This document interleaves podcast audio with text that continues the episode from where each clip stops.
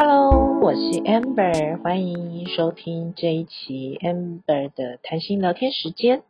嗯，我最近开了一个平台，叫做好说，上面集结了很多很多超过四十岁以上的姐姐。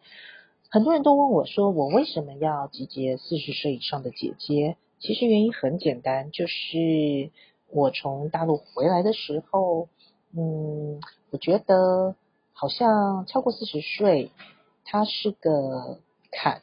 这个坎的本身会让很多的人，他明明有很多的可以发挥的舞台，可是好像这个外面的环境会稍微有一点点的压抑。尤其是针对我们这些从大陆或者是海外回来的一些高阶，嗯，我们的薪水或者是我们会的东西，在台湾的这个市场上面，嗯，不太能够在一般的职场中去做更好的发挥。那当然还有另外一个原因是，我们的世界跟我们现在对成功的定义跟年轻的时候稍微有一点点不一样。我们更多的是希望。自己能够呃在合理的安排我们的生活中，我们做一点让自己开心的事。所以我在去年的时候开始启动了好说这一家公司，然后五月份的时候做了一个平台，嗯，蛮开心的是不到半年的时间，好说上面就累积了大概好几千呃好几千篇的文章。然后有很多很多的注册账号，然后也诞生了一些很不错的 IP，其中有些 IP，呃，他可能是我之前认识的人，然后因为跟我的合作，所以有一些不一样的发展，那给了人生中一些新的启发跟契机，嗯，这是让我很开心的事情。嗯，谈到四十岁啊，我觉得四十岁它是一个很特别的议题，很多人都问我说。嗯，四十岁是一个什么样子的阶段？我自己觉得啊，四十岁其实蛮美好的。以我个人来说，四十岁之后的我，嗯，我觉得活得比我三十几岁还通透一点。我更清楚知道我要什么，我不要什么，我的极限在哪里，我可以成就别人做些什么事情。嗯，四十岁与我，他真的还蛮美好的。嗯，最近大家在问说，过十四岁，哎，我有没有白头发？哦，我当然有白头发，而且很多。事实上，我从年轻的时候我就有白头发，嗯，但是这一年我的确白头发长得比之前还快。为什么？因为好说，你可以把它想成是一个新创事业。那这个新创的事业，它就会，嗯，需要很多很多要铺陈、要建制的。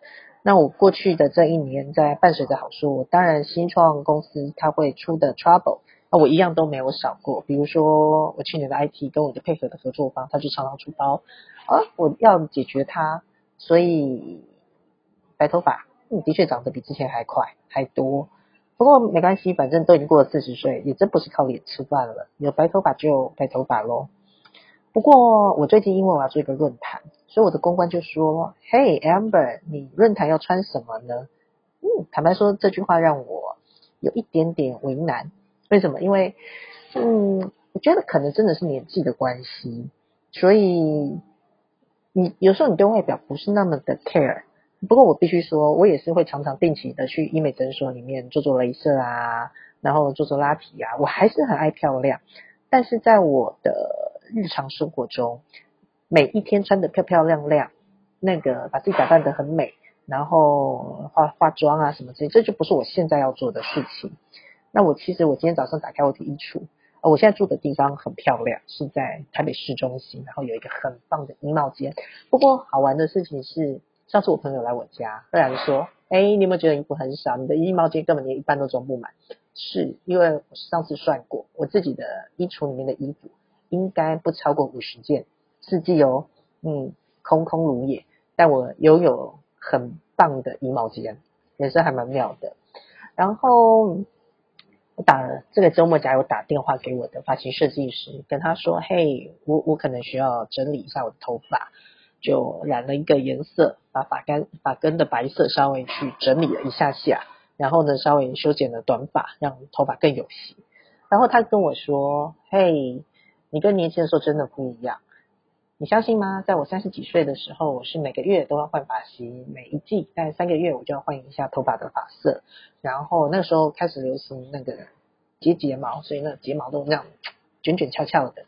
然后手上都要那个做那个发饰指甲，或者是做那种呃指甲能够做的花花绿绿的，要很漂亮这样子。可是当我现在这个年纪啊，我还是漂亮很重要。但我会维持比较清爽，走断舍离风，那就干干净净、简简单单的。其实会觉得到一定的年纪，嗯，你就是要走简单风，因为简单才会更有质感。嗯嗯，我昨天去百货公司，我想说买一双鞋子，哎，我突然发现好玩的事情，其实当你过了一定年纪的时候，你对购物的欲望会少非常的多。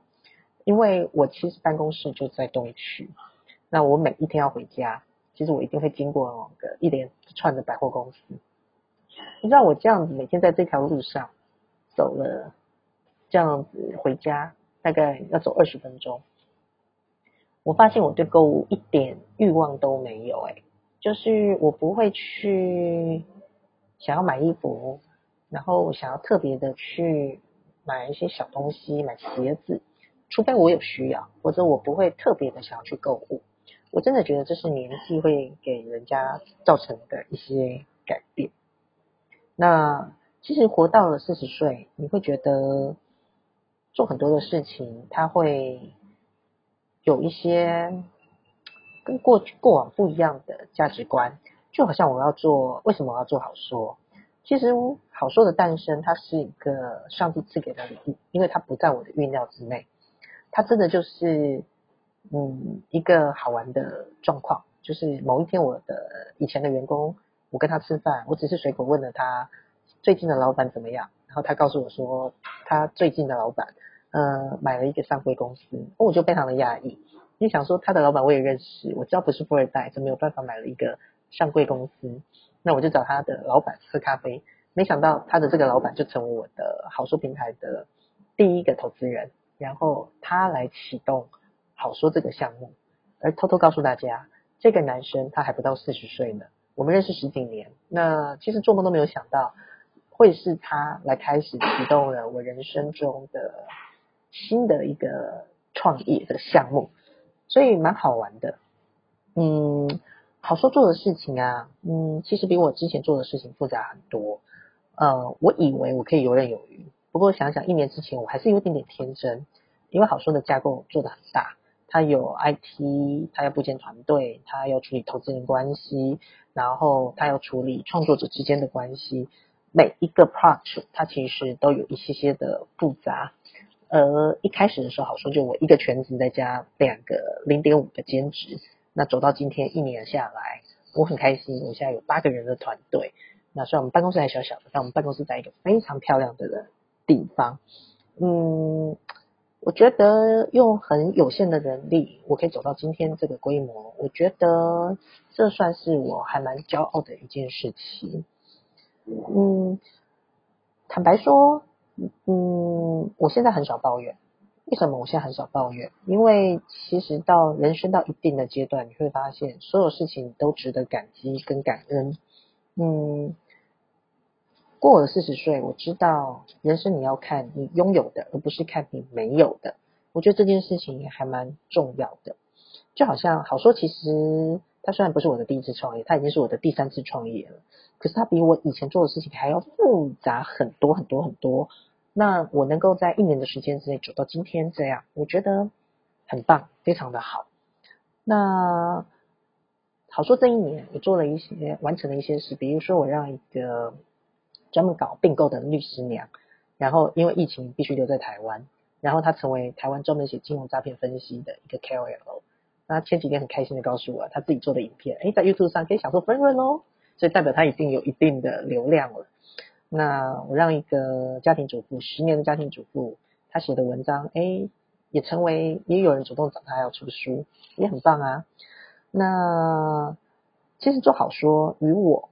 就是在人生正式进入下半场、中间的中场的时候，学习一些东西，理解一些东西，然后让我们真正进入到人生下半场的时候，成为别人的祝福。